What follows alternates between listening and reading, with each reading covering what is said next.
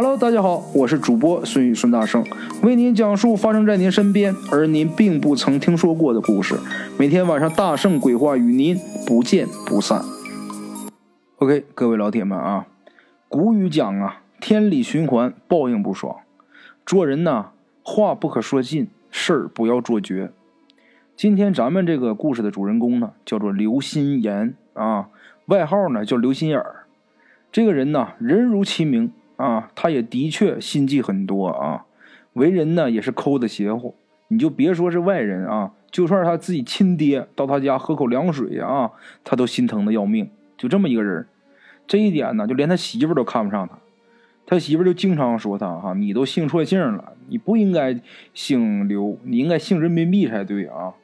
他呢听了以后也不生气啊，还告诉他媳妇呢，操你懂个屁呀！我要是能改姓的话，我就姓美金。操，那他妈比人民币值钱。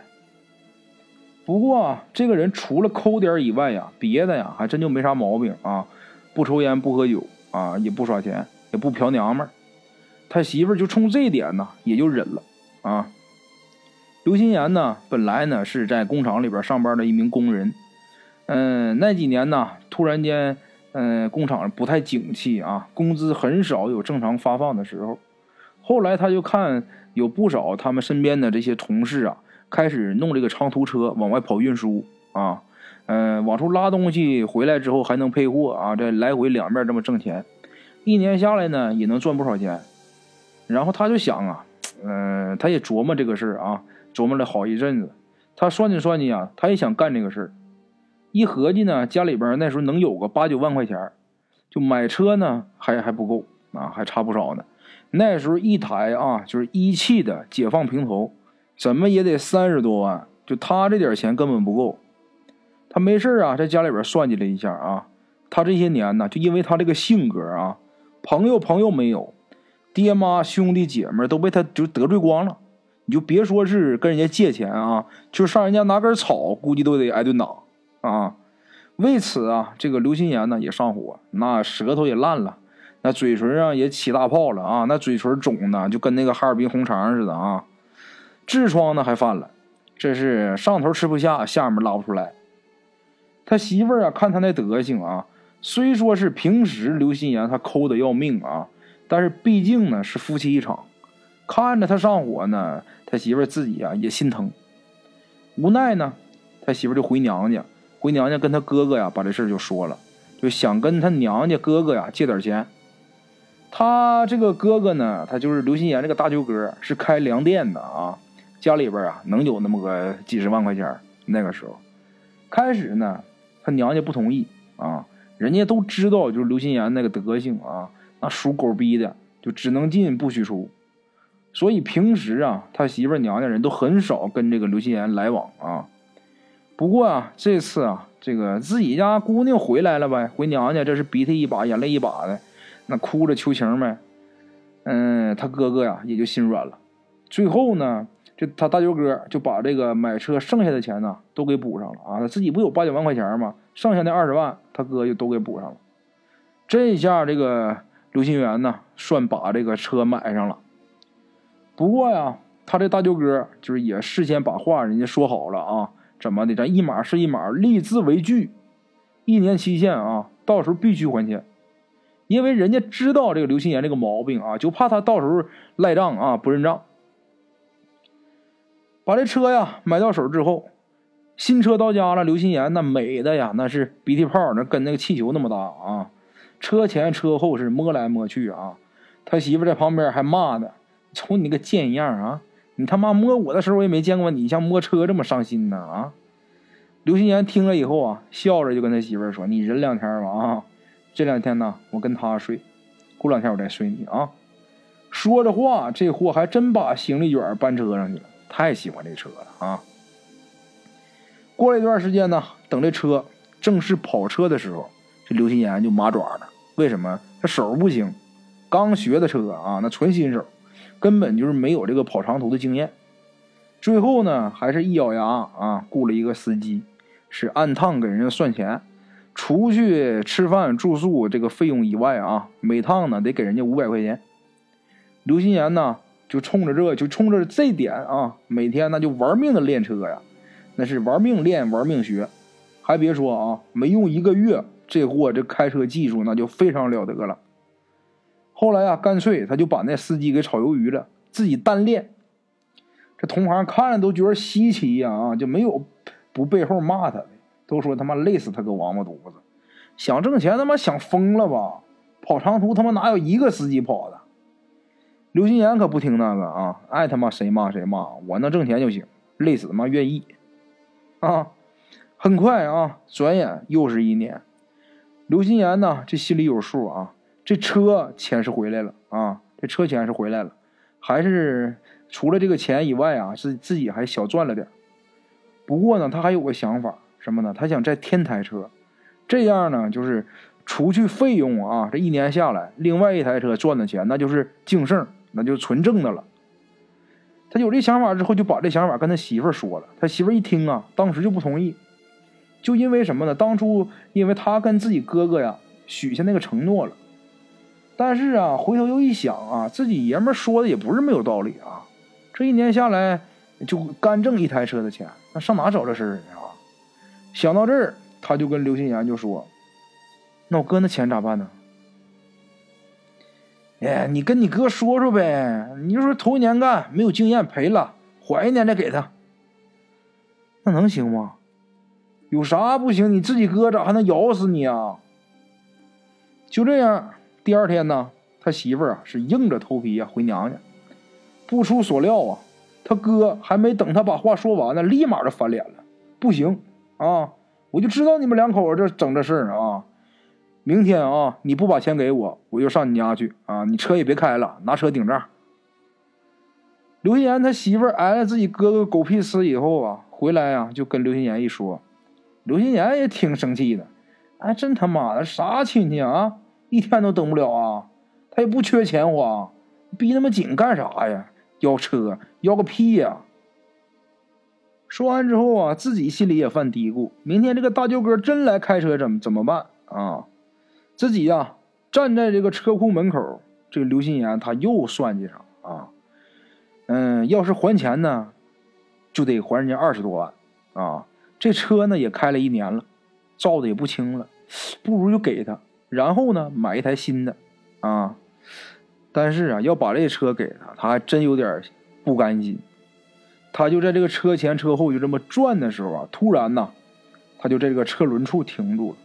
然后自己呀犹豫了一下啊，要么说人就坏呢，就干这损人不利己的事儿啊。刘心言就把这个车这个前轮的螺丝就全给松了一遍，只是稍稍的啊带上了一点劲儿啊。你不载重的话试不出来啊。果然呢，到了还钱的那天啊，还还钱的那个日期啊，大舅哥上门了，身后啊还跟着一个不认识的年轻人。刘心言呢，心里有点毛啊，他是打心里怕他这个大舅哥，因为曾经呢挨过他的打啊。大舅哥进屋啊，直接就说了：“我也不拐弯了啊，那钱到日子了，你们两口子给个说法吧。”那啥，哥，这一年也没挣着啥钱呢，我想着再折腾几个月，然后连本带利，我多还你点呗。得了吧啊，别挑好听的说的了，我也不用不着你还利息，你把本钱给我就行。哥，钱真没有那么多，那你看咋整？我早就知道你们两口子跟我俩在这玩轮子呢，是吧？没钱是吧？行，车我开走啊，正好今天我带个司机来。话已经说到这儿了，刘心言呐磨叽了半天，最终呢还是把这个车的手续还有钥匙交给人家了啊。两口子看着人家把车开走以后啊，谁也没说话。不过他媳妇儿啊就想着车让人开走了，刘心言肯定是心情不好呗。啊，还好好安慰安慰他自己的丈夫，他可不知道他自己丈夫把人车轮那个螺丝给给松了，啊。话说呀，刘心言他这个大舅哥把车开走以后啊，嗯，正赶上啊那天开回家以后，正赶上自己这个粮店里边要备货，平时都是雇车啊，这回不用了，自己有车了。要么说这人要是该死，谁都拦不住，那都是有时辰的啊。当时啊，那天已经是下午了，他就非得要马上去进货去。那家里边人都劝他啊，这眼瞅天都黑了，你等明天再去呗。再说这进货这得百十公里呢，你当天你根本回不来。但是这驴脾气啊，就死活都不听，就谁也拧不过他啊。吃过晚饭以后啊，叫上那个司机呀，俩人就出发了。这一去啊，直到第二天下午也没回来。那时候还没有手机呢，都是那个 BP 机啊。他媳妇呢，就从早上啊就开始呼他，一直到下午，就一个电话也没回。这下这家里都都毛了，赶紧雇车呀，沿路去找。当走到啊一处就是前不着村后不着店那么一个路段啊，就发现前面有一个坡路啊。这个坡路的路基下面啊，翻着一台大车。当时他媳妇心里就一翻个当时就知道肯定是不好了啊，肯定出事了。到了近前啊，下车一看，整整是是他自己家车。就见这个车上这个白面呐，散落一大片啊，到处都是。那个车厢已经扭曲了，这个车的六个轱辘啊，就剩下仨了。这个司机是蜷缩在已经变形的这个驾驶室里边啊，但是没死，有口气儿。然后他媳妇跌跌撞撞呢，就在附近呢，就来回找自己这个爷们儿。终于啊，在不远处的这个水沟里边发现了他自己的男人啊。就见他爷们儿啊一动不动在那趴着。等过去啊，这一翻过来啊，当时他媳妇腿就一软，那怎么太惨了？刘心言他大舅哥整个脑袋啊就剩下半拉了，两条腿啊夸张的扭曲着。估计啊是在翻车的时候被甩出来了，因为速度太猛了啊！这脑袋磕石头上了，就把整个脑袋给干掉了一半，腿也折了啊！报了警以后啊，警察来勘察现场啊，勘察一下，估计啊就初步估计是什么呢？因为这个路段是一个之字形啊，呃，又由于这个他的车超载了，再加上车速太快，所以呢就造成了这个翻车。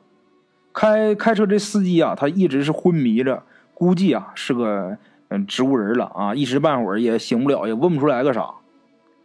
就这么的啊，那你该发伤发伤，该怎么样怎么样，先处理后事呗。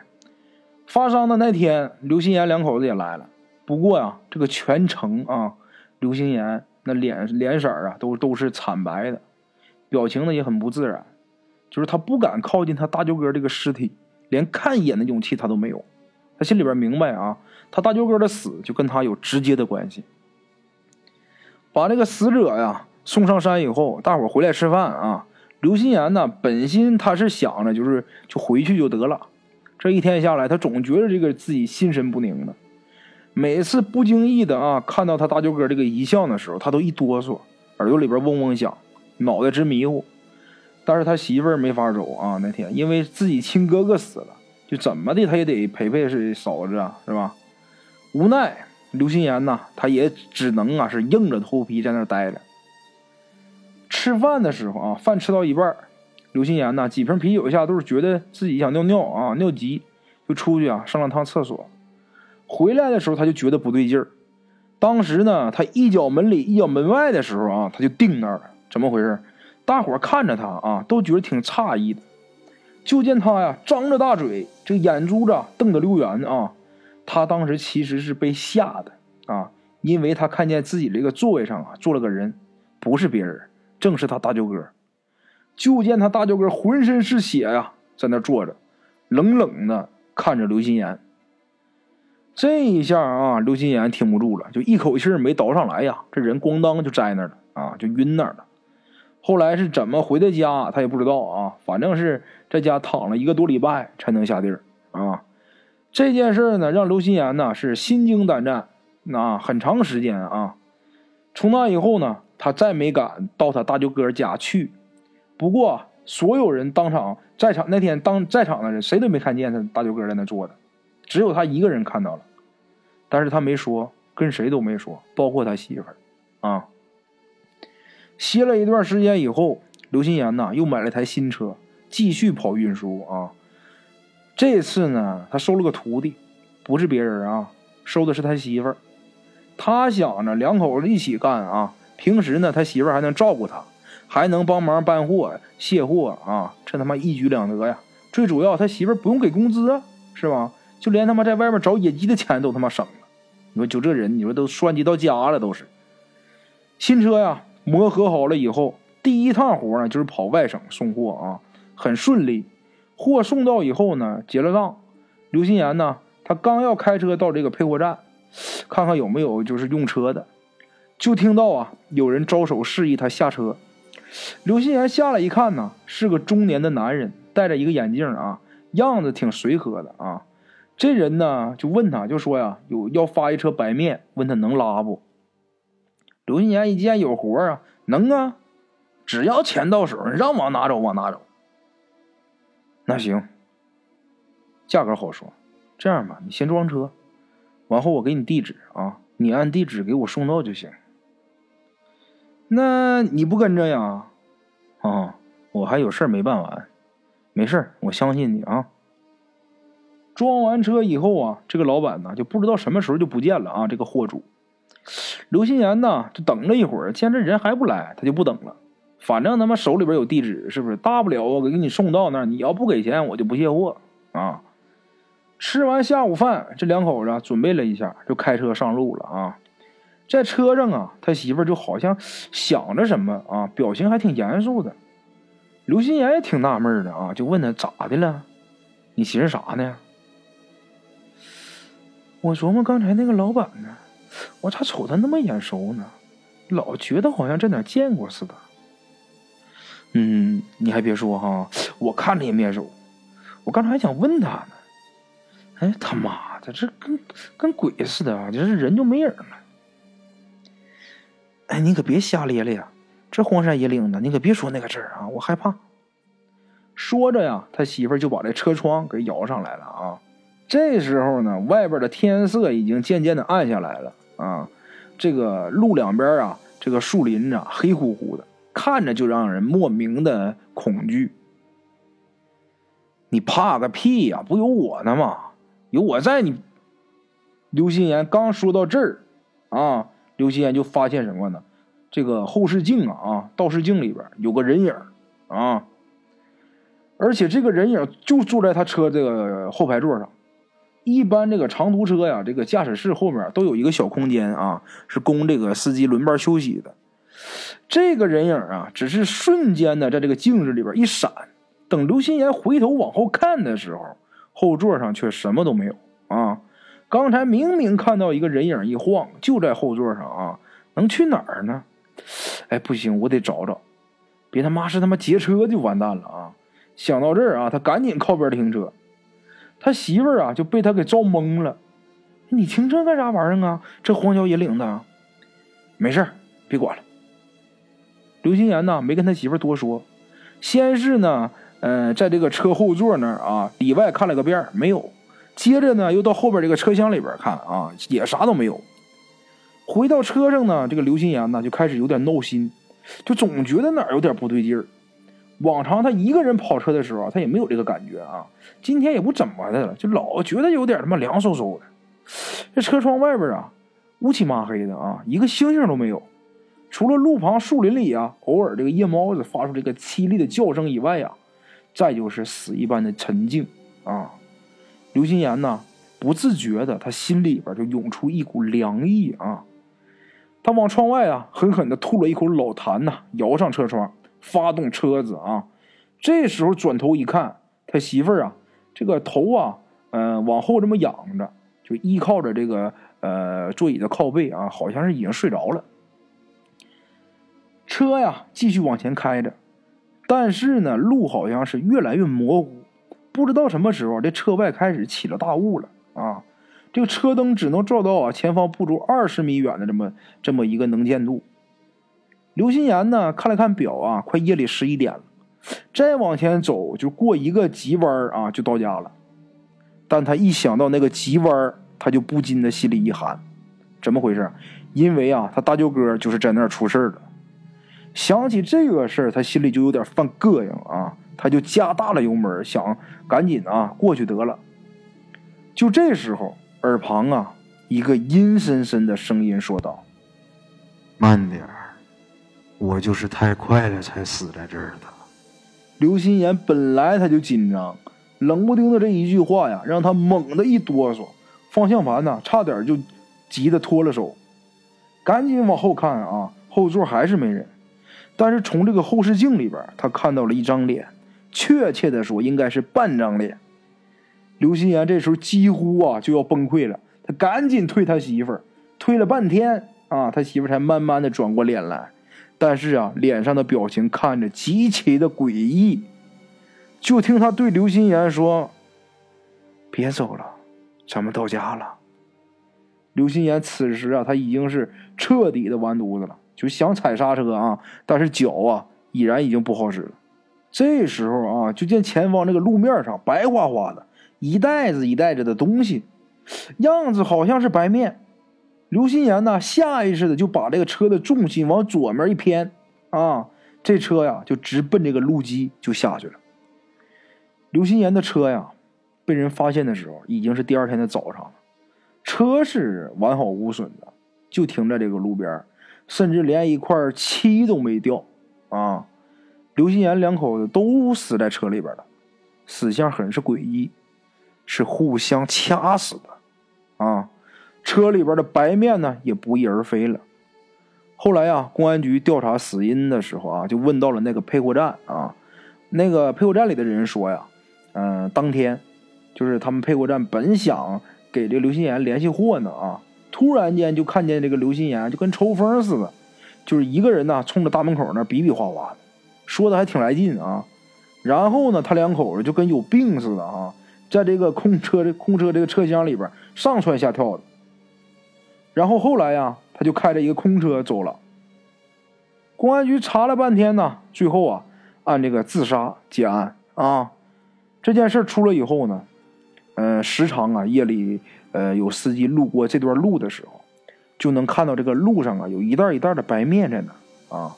但是下车呢要去捡的时候，却啥也没有了。后来啊，大伙都知道了啊，这肯定是刘心言两口子找替身的。所以啊，每当路过这段路的时候啊，不管路上有啥东西，哪怕是人啊，谁也不敢停车。多年以后啊，这个政府拓宽了这条路，路上跑的车呢也多了。慢慢的啊，就再没有出现这样的情况。OK，各位老铁，咱们今天的故事先到这里啊。我的微信是幺八七九四四四二零一五，欢迎各位老铁啊点赞、转发、评论啊，欢迎加我的微信，我们一起交流。另类的放松，别样的享受，每天午夜我在这里等你。